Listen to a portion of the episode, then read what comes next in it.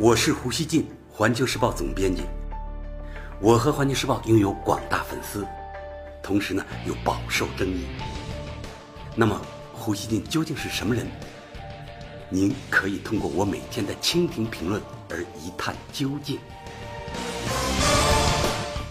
大家好，今天历时十四年打造完成的港珠澳大桥正式通车了。这意味着粤港澳大湾区从此迎来了一条交通主干道。昨天，它的开通仪式在珠海举行。老胡看到很多人在朋友圈分享了这座大桥的航拍图，场景呢很震撼。习近平主席昨天上午出席了港珠澳大桥的开通仪式，并宣布港珠澳大桥正式开通。当时全场响起热烈掌声。港珠澳大桥很不简单，它是世界上最长的跨海大桥，集桥、岛、隧道于一体，全长呢五十五公里。在其中，它又包含了世界上最长的海底隧道，全长呢六点七公里。大桥开通后，粤港澳之间的交通将更加便利。举个例子，从香港国际机场到珠海，用时将从四个小时缩至四十五分钟。此外，港珠澳大桥还被英国《卫报》誉为现代世界七大奇迹之一。其他榜上有名的建筑物还有北京大兴新机场、沙特阿拉伯的吉达国王塔等等。报道港珠澳大桥开通时，德国《世界报》的文章像一首散文诗。他写道：“港珠澳大桥就像一条巨龙，漂浮在海面之上，画出一个优雅的弧形。”超出人类的想象力，这是中国繁荣的象征。新西兰先驱报则言简意赅地称，这是中国壮举。香港南华早报很动情地报道说，就在十几年前，这座五十五公里的大桥还不过呢是一个遥远的概念，今天它已变成穿越珠江三角洲的一个工程奇迹。报道称，港珠澳大桥第一次由两个特别行政区以及内地城市联合建造，是中央支持下的一国两制框架内的合作范例。英国金融时报则写道，这座大桥是中国一项更宏大的大湾区战略的一部分。报道称，北京方面希望港珠澳大桥、广深港高铁等项目能够刺激粤港澳这个中国最具活力地区进一步增长。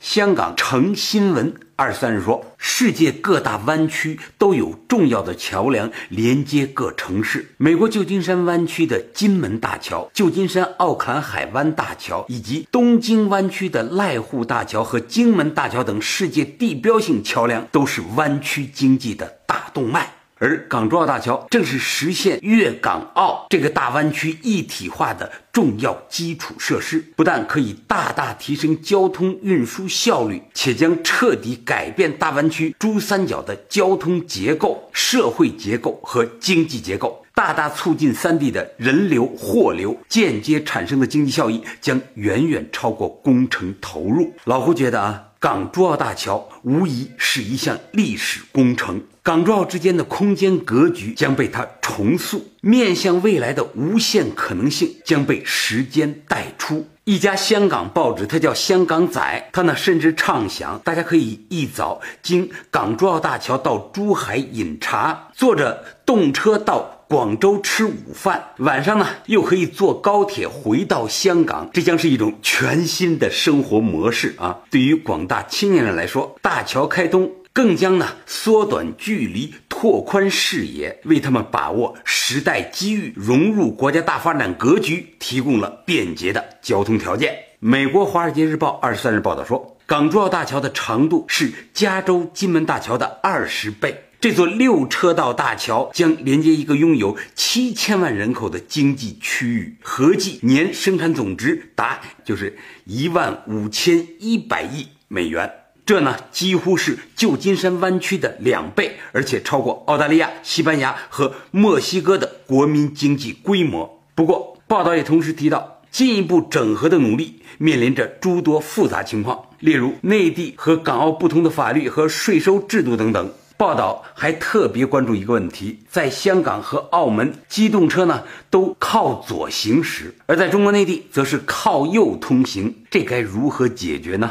老胡觉得啊，《华尔街日报》提出这个问题，说明呢他不太了解情况。上这种有香港、深圳双牌照的车呢，早已在两地运行多年了。很多人呢也经常坐大巴在内地、香港间往返，所以呢左行右行的转换是一个早已被解决的问题。英国路透社在二十三日的报道中透露，最初提出修建港珠澳大桥是上世纪八十年代。但呢，当时遭到英国、香港英国殖民政府的反对，他们担心修建这座桥会拉近香港与内地的距离。如今呢，英国一些人对香港的心结看上去呢还没有打破。比如，英国广播公司二十三日就阴阳怪气儿的载文说：“中国开通世界最长的跨海大桥，但需要吗？”此前，他们更是在网站刊长文，列出一长串港珠澳大桥在香港的争议。他们包括呢逾千亿的拨款、实质效益成疑、工伤事故、建筑质量、环保等等，这都是他们列出来的所谓的争议啊。其实呢，这种言论并不奇怪。自从香港回归以后，英国媒体呢一直对涉港事务非常关心。基本上呢都没说什么好话。事后回头看，几乎英国媒体的每次质疑，最后呢都被打脸了。之前呢，香港反对派中的一些人也对大桥建设持批评态度，但这其中呢，至少有很大一部分是为了反对而反对。其实呢，我相信香港更多的人，他们还是高兴的。因为呢，开放与融合无疑是这个时代的主题，而港珠澳大桥必将助香港开掘进一步开掘自身的潜力，吸收整个大湾区的动能。没有一个城市啊会因为多一条对外的大动脉而吃亏。历史的教训呢，都写给了那些把重大联通机会让给了其他地方的城市。大家知道啊，今年是改革开放四十周年。港珠澳大桥的建成通车，让无数人感受到某种象征意义。香港和澳门是中国内地第一轮改革开放最近的目的地。内地第一波四个经济特区中的三个都建在了大湾区，这里呢堪称中国改革开放真正拉开帷幕的地方。今天港珠澳大桥建立起来，我认为呢，它犹如改革开放成果的一条纪念项链。也可以把它看成中国进一步深化改革、扩大开放的决心展示。大湾区啊，积累了中国最丰富的改革开放经验。这里呢，在过去四十年里经历的各种麻烦和挑战，也似乎是最多的。不过回头看，这里对塑造中国社会承受力的贡献也最大。而结果是，大湾区至今是中国最富庶的地区之一。我觉得啊。改革开放和大湾区没有相互辜负，后者至今呢充满活力。对中国的许多指数来说，它既是骄傲，也是希望。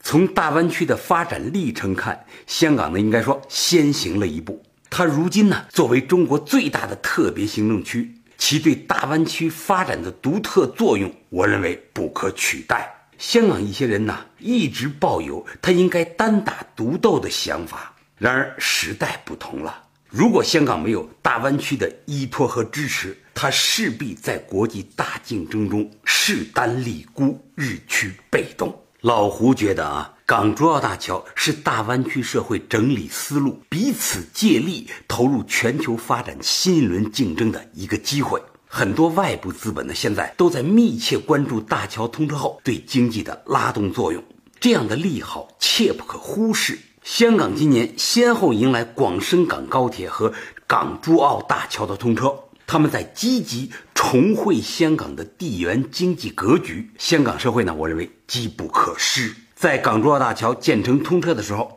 我们呢应当祝福大湾区，也应祝福整个国家在对外开放的朝天大路上继续走稳走好。开放啊，最初只是打开国门，但到了今天，却需要有面对各种重大变局时的坚持和信仰。要说呢，的确啊，改革开放已经成为中国的一种信仰。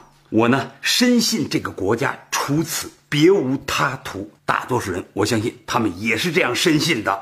最后，老胡想说，港珠澳大桥有诸多技术创新，它堪称中国人的骄傲。与此同时，它的另一个重大意义是，它提供了一个启示，就是它深刻画出了大湾区引领中国改革开放的历史轨迹。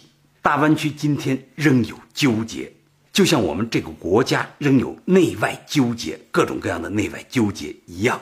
但改革开放的记忆和信仰，我相信他们在鼓励着、鼓舞着我们。最后，老胡想说，港珠澳大桥有诸多技术创新，它堪称咱们中国人的骄傲。与此同时，它提供了一个重要的启示，就是它深刻画出了大湾区引领中国改革开放的历史轨迹。大湾区呢，今天仍有纠结，就像我们这个国家仍有种种内外纠结一样。但改革开放的记忆和信仰鼓舞着我们。老胡深信，所有困难都能够迈过去。或者呢，随着我们事业的水涨船高，将他们淹没。感谢收听今天的《火焰不乱语》，咱们下期见。